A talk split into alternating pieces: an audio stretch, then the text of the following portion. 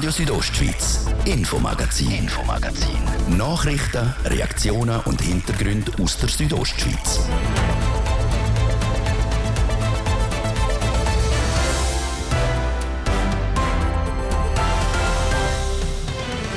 Regen, Regen und noch mehr Regen. Die letzten Tage sind ein paar Liter Wasser vom Himmel abgekommen. Das hat auch für den einen oder anderen Schaden gesorgt. Das hat ähm, einzelne Straßen, die zugegangen sind, wegen Rüfenniedergängen oder wegen Hangmauern. Was genau die Unwetter der letzten Tage im Kanton Graubünden angerichtet haben und ob Besserung in Sicht ist, wir haben beim Kantonswürster nachgefragt. Und Drei Monate voller Konzert, Daydance und Kinderzirkus. Das Festival Polenta 7000 in Chur ist am Wochenende zu Ende gegangen. Ich würde sagen, wir haben eine sehr gute, eine positive Bilanz.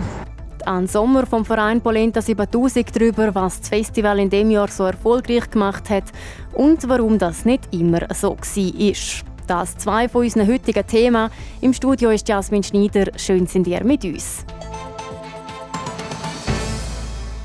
In Sent im unterengadinischen Campingplatz überschwemmt worden, im Bergell und im Afer sind diverse Straßen gesperrt und ein paar Keller und Gärten hat es mit Wasser gefüllt. Der andauernde Regen über das Wochenende hat Spuren hinterlassen im Kanton Graubünden. Der Livio Biondini hat beim Amt für Wald und Natur nachgefragt, wie gravierend dass die Umwetter für die Region sind. Die Schweizer Medien sind seit dem Wochenende voller mit Bildern und Videos, die das Ausmaß der Unwetter zeigen. Riesende Flüsse, Wasserfälle, die vorher keine sind, Gröll und Schutt, wo wegen dem Regen der Berg kommt. Und gleich, die Lage in Graubünden ist nicht prekär, wie der Urban Meissen sagt. Er ist der Kantonsförster beim Bündneramt für Wald und Natur gefahren. Ja, es ist ja so, dass wir äh, in den letzten Tagen sehr viele Niederschläge hatten. Die sind in einem sehr hohen Bereich. Äh, entsprechend sind auch Bäche und Flüsse sind äh, sehr voll und wir haben auch einige Rüfen und Hangmauern gehabt. Ähm, Nichtsdestotrotz äh, ist die Situation relativ gut im Griff und es ist jetzt natürlich entscheidend auch, was am nächsten Tag noch passiert, circa bis morgen Mittag. Das Amt beobachtet jetzt den weiteren Verlauf und analysiert dann, was wo passiert ist und was gemacht werden muss. Die Unwetter werden auch mit den Naturereignissen im Kanton vom Jahr 2002 verglichen, zum zu schauen, wie gravierend das es das mal ist. Dort haben wir auch drei Tages äh, Niederschläge gehabt, die sehr hoch sind und es ist ja ein, ein sehr ein, grosses kantonales Ereignis gewesen.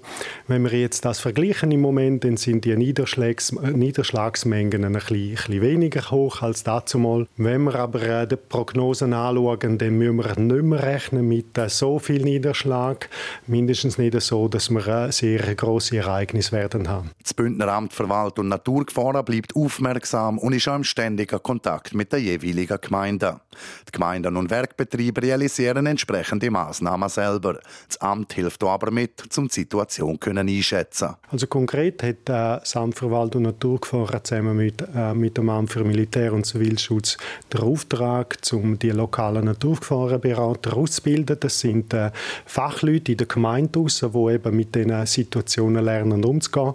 Es ist wichtig, dass die Entscheidungskompetenz draussen bei den Gemeinden und bei den Werkeigentümern sind, äh, weil sie kennen den Rat und sie entscheiden dann. Die Gemeinden haben in vielen Fällen auch Interventionspläne, wo sie wissen, wo müssen wir beobachten, wo müssen Sandsäcke an, wo müssen wir mit dem Backer an der Brücke stehen, zum parat sein.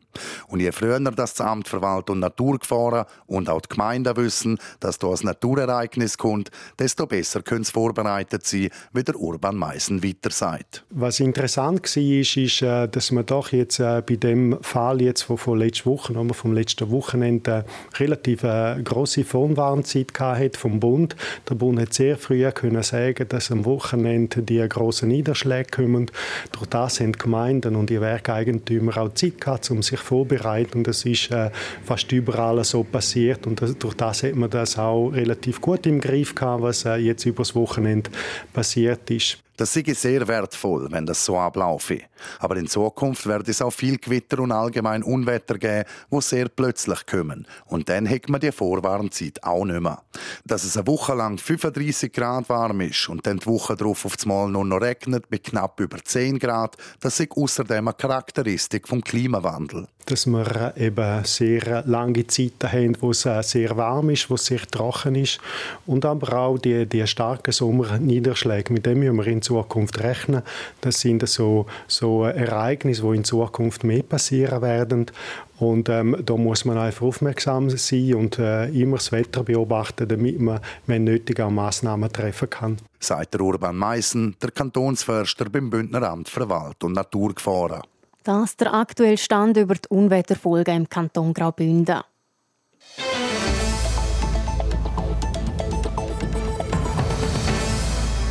Familien, die ein schwer krankes Kind haben, sind in ihrem Alltag immer dran. Sie brauchen viel Kraft und Pause gibt es so gut wie nie. Um die Eltern zu entlasten und zu unterstützen, bietet die Stiftung Kinderhospiz Schweiz den betroffenen Familien eine Auszeit an. Und zwar in den Bündner Bergen. Um das Angebot geht es diese Woche in unserer Wochenserie. Das berichtet Christina Schmid. Unheilbar kranke Kind.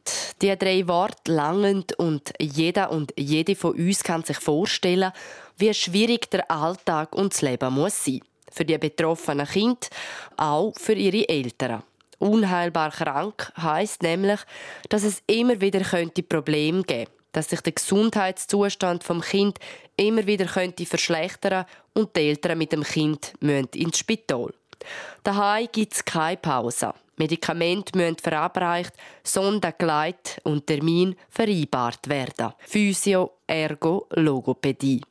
Ein unheilbar krankes Kind haben auch Ursina Schmid und Mario Raccitti aus Zitzers. Ihre Julia hat das San Filippo-Syndrom, das besser zu verstehen ist, wenn man Kinderdemenz sagt. Sie hat sich am Anfang äh, normal, ein bisschen langsamer, aber normal entwickelt und etwa im Alter von vier, viereinhalb ist das halt alles wieder durchgegangen. Sie ist in sämtlichen Bereichen, braucht sie Unterstützung und das ist einfach sehr anstrengend, wenn du das sieben Tage, 24 Stunden machst. Dann sind wir einfach auch froh, wenn wir auch Unterstützung bekommen und das auch mal jemand anderes für uns übernehmen kann. Sagt Ursina Schmid. Und genau diese Unterstützung kriegen so Familien bei der Stiftung Kinderhospiz Schweiz. Die organisiert nämlich seit zehn Jahren die sogenannte Ferienwoche zu Davos. Will heißen, die ganze Familie kann zusammen für eine Woche auf Davos in die Ferien, wo Hotel, zum Morgen und zur Nacht schon zahlt und gemacht sind für sie. Jolanda Scherler, die die Ferienwoche jeweils organisiert seit acht Jahren, sagt, es hat dermaßen viele Familien, die so Kinder haben. Also wir reden von 5000 Familien in der Schweiz, die so ein Kind haben. Die Familien sind rund um die Tour immer dran. Die haben einen Alltag, der dermaßen streng ist, dass es eigentlich fast nicht möglich ist, Ferien zu organisieren. Und klar gehen manchmal ein älterer Teil mit einem gesunden Geschwisterten, aber als Familie mit dem kranken Kind zusammen, das ist enorm schwierig. Und darum ist das so wichtig, etwas anderes zu erleben und zu sehen für die Familie, dass sie wieder Kraft tanken für, für den Alltag. Die Plätze für die Ferienwoche sind laut Jolanda Scherler sehr begehrt. Und Platz hat es dieses Jahr für genau 15 Familien. Mehr sieht das Budget nicht vor, weil die Ferien allein durch die Spenden finanziert werden. Je nach der Höhe der Summe wird die Zahl der Familien festgelegt. Zehn sind darum im Sommer zu Davos, fünf reisen jetzt im Herbst noch auf. Für drei Familien hat es in diesem Jahr nicht mehr gelangt, sie stehen auf der Warteliste. Auf die Frage, wie das Kinderhospiz überhaupt auf die Idee mit der Ferienwoche gekommen ist, sagt Jolanda Scherler. Das Kinderhospiz Schweiz ist 2009 gegründet worden und hat eigentlich immer zum Ziel gehabt, ein Kinderhospiz in der Schweiz aufzubauen. Und da sie einige Projekte hatten, die dann nicht zustande gekommen sind, hat man dem 14 wirklich das Gefühl gehabt, jetzt muss man schauen, dass man einfach etwas Operatives anbieten kann. Weil es ist einfach bitter, bitter nötig in der Schweiz, dass man irgendetwas bieten kann. Und darum hat man das aufgebaut. Der damalige Marketingman der Stiftung, der Beziehungen zu Davos hatte, der das mal an zwei Familien angeboten hat. Zwar gibt es immer noch kein Kinderhospiz in der Schweiz, aber im Unterschied zu vor zehn Jahren stehen drei in den Startlöchern. Eines davon, nämlich das von der Stiftung Kinderhospiz Schweiz, dürfte im zürcherischen Fallende 2025 seine Türen öffnen.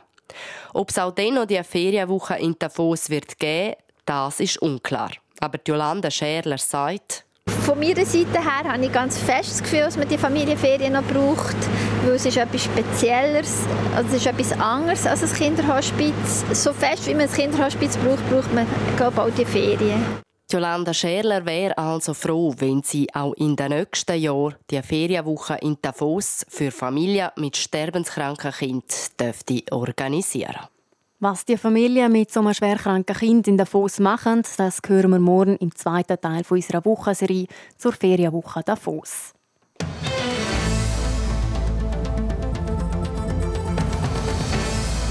Drei Monate lang war der Polenta-Hügel in Chur neben dem Mediamarkt der Ort für Nachtschwärmerinnen, Partyfans und eigentlich alle.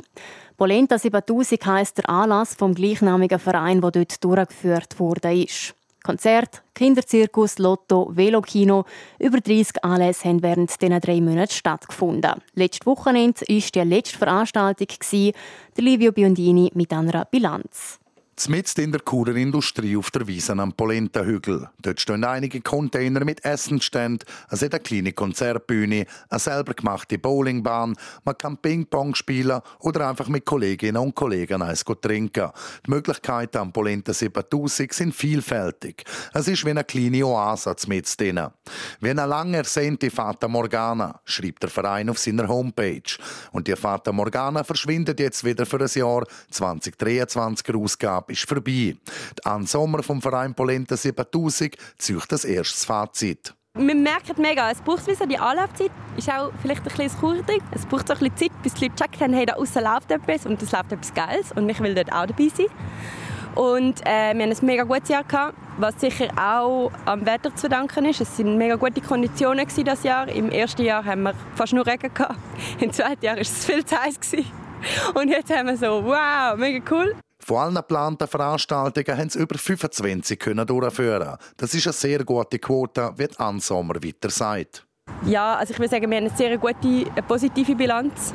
Und es hilft uns natürlich auch, dass wir jetzt dieses Jahr vieles größeres Besucheraufkommen äh, haben, weil halt entsprechend die Bar auch besser läuft und das Essen, der Kiosk, all die kleinen Sachen. Und ähm, all die Einnahmen helfen uns halt die Defizite von Jahr vorher auszugleichen und wieder investieren, um mehr geile Scheiß zu machen. Die Künstlerinnen und Künstler, die auftreten, kriegen kein Gage, sondern das sogenannte Soli-Geld. Also jemand vom Verein läuft vor, während und nach den Konzerten vom Gelände um und sammelt Spenden von den Anwesenden. Vorher hat das Hortgeld geheissen. Und wir haben uns dieses Jahr dazu entschieden, um das umbenennen in Soli-Eintritt dass den Leuten auch ein bewusst ist, dass wir so tolle Veranstaltungen hier haben. Das bedeutet auch, dass wir den Bands ein bisschen etwas können anbieten können und ein bisschen etwas garantieren müssen. Und all die Künstler, die da sind, wissen, es kommt so viel zusammen, wie zusammenkommt. Und das geht da sein. Aber sie vertrauen uns, wie, dass wir äh, so eine gute Beziehung kann man vielleicht sagen, zu unserem Publikum haben, dass wir wie wissen, dass die Leute, die da sind, die sind bereit, freiwillig etwas zu geben. Und durch das Soli-Geld können die sie vom Verein eben auch gute Qualität bei den Line-Ups garantieren. So helfe eigentlich jede und jeder, wo etwas dazu gibt, mit, dass das Festival weiter bestehen bleiben kann. Weil es soll auch eine nächste Ausgabe geben. Ja, wir sind definitiv wieder da. Und wir sind auch bereit, zum wieder extra Mal gehen und zu schauen, wie wir das möglich machen können. Weil wir merken, das Bedürfnis in der Bevölkerung ist auch da nach so einem Ort. Und wir haben Bock. Der Verein wächst jedes Jahr und es ist unglaublich, wie viele Leute bereit sind zum helfen und investieren. Und darum von uns her unbedingt. Mal schauen, was die ganzen kleinen Variablen rundherum sagen. Aber wir gehen nicht auf. Aber im besten Fall soll es auch noch ein ganzes Jahr gehen, bis der Verein Polenta 7000 wieder etwas für die Churer Stadtbevölkerung macht. Vielleicht nämlich auch schon im Winter. Wir sind natürlich immer offen und wir sind immer am schauen, ob es irgendwelche Möglichkeiten gibt. Aktuell ist noch nichts geplant. Aber wer weiß, wir haben jetzt Container, wir sind einiges flexibler geworden, es ist einiges einfacher für uns, zum Pop-up-mäßig irgendwo aufzupoppen und etwas zu machen. Vielleicht ergibt sich eine Möglichkeit, vielleicht nicht, aber wir werden uns sicher wieder sehen auf die eine oder andere Art. So dann Sommer vom Verein Polenta 7000. Insgesamt haben über 7000 Leute die 31 Veranstaltungen am diesjährigen Polenta 7000 besucht. Über 15.000 Zuschauerinnen und Zuschauer und das trotz starkem Regen. Das Unspunnen-Schwingen von gestern in Winterlaken stattgefunden hat, ist einmal mehr ein grosses Spektakel. Im Sackmehl gestanden sind auch Schwinger aus der Region. Wie die abgeschnitten haben, weiss Livio Biondini. Mit dem Armo Nordlik hat der Kanton Graubünden einen der grossen Mitfavoriten am Mundspunnen gestellt. Der Meierfelder hat dieses Jahr sehr überzeugt, drei Schwingfester schon gewonnen und vier weitere Grenzen geholt. Aber am Mundspunnen hätte es nicht sollen sein. Nach drei klaren Siegen um einen gestellten vierten Gang ist er auf der Pirmin Reichmoor getroffen im fünften Gang und hat er kürzer gezogen. Mit dieser Niederlage ist jede Chance auf den Schlussgang weg gewesen. Es war sicher eine gute Leistung und das hat mich sicher auch ein bisschen gefuchst. Schlussendlich ja, bin ich zufrieden. Es ist, wie gesagt, ein weiterer Schritt, den ich, den ich machen kann. Und ja, nächste Saison dann wir weiter schauen. Dass dann am Schluss mit dem Samuel Giger ein Schwinger aus dem Verband vom Orlik der Titel geholt hat, das freut ihn schon sehr. Der Team Spirit sei gross bei ihnen. Sie trainieren die oft miteinander und ein Team braucht immer einfach, vor allem bei so grossen Anlässen. Und eben, der Sieg vom Samuel Giger hilft auch Marmon Orlik ein bisschen über die Enttäuschung hinweg. Ja Gott, das ist halt kein Wunschkonzert. Also, das, das, mit dem muss man einfach leben. Das ist, äh, das ist so. Und ähm, ich sage jetzt mal, äh, wenn das Team nachher äh, trotzdem kann gewinnen kann, ist es für mich ein sehr schöner Trost. Schon früher fertig ist das Unspunnen schwingend für den Christian Biesch. Er hat einen Gang gewonnen, aber gerade drei verloren. Es hat nicht so wählen, wie ich eigentlich hätte. Ich habe probiert, jemand vielleicht ein bisschen zu lange gewartet, dann zu offensiv, im letzten ja, zu offensiv und gerade versoffen. Ähm, ja, und einfach nicht wählen heute, ist ein schade. Der Davoser hat vom Unspunnen schwingend gleich noch einiges können mit heimnehmen. Ja, es ist mega schön. Man darf man muss aufpassen, dass man nicht das äh, vergisst zum Geniessen, weil es ist eben so schnell wieder vorbei. Auch am dritten Bündner, am Mark Jörger, ist es nicht viel besser gegangen. Eingestellt steht drei verlorene Gänge gegenüber am Schluss. Der Emser ist dementsprechend nicht ganz zufrieden mit seiner Leistung. Wenn man nicht mit dem Ziel angereist ist, zum sechs Gänge schwingen, dann äh, hätte man können daheim bleiben. Das ist klar. Äh, alle, die, die da sind, können sehr gut schwingen und so hat einfach wirklich das, das letzte Ding gefällt. Jetzt werde er mal die verschiedenen Gänge analysieren und an diesen Sachen feilen, damit er noch besser werde. Auch der Mark Jörger kann den Tag aber gut abgewinnen. Ja, durchaus eigentlich äh, positiv. Äh, können an Sonnenspunnen teilnehmen. Ähm, zunächst mal findet es in sechs Jahren statt. Mal schauen, was dann ist. Und dann äh, trainieren wir den Herbst wieder äh, auf die nächste Saison. Weiter hat der Kurdin Ordlik drei Gänge gewonnen, zwei verloren und einen gestellt. Und auch im Roger Reichen ist es nicht wie gewünscht gelaufen an dem Sonntag in Interlaken. Der Glarner geht mit zwei Siegen, zwei Niederlagen und einem Gestellten aus dem Unspunnen schwingend raus. Das ist der Beitrag über die Leistung von unseren Bündner und Glarner Schwinger am Unspunnen in Zusammenarbeit mit unserer Sportredaktion. Und damit sind wir auch schon am Ende vom heutigen Infomagazin. Falls ihr es nochmal hören wollt, ihr findet es auf rso.ch sowie auf allen gängigen Podcast-Plattformen. Am Mikrofon verabschiedet sich Jasmin Schneider. Bis morgen und weiterhin einen schönen Abend. Radio Südostschweiz, Infomagazin, Infomagazin.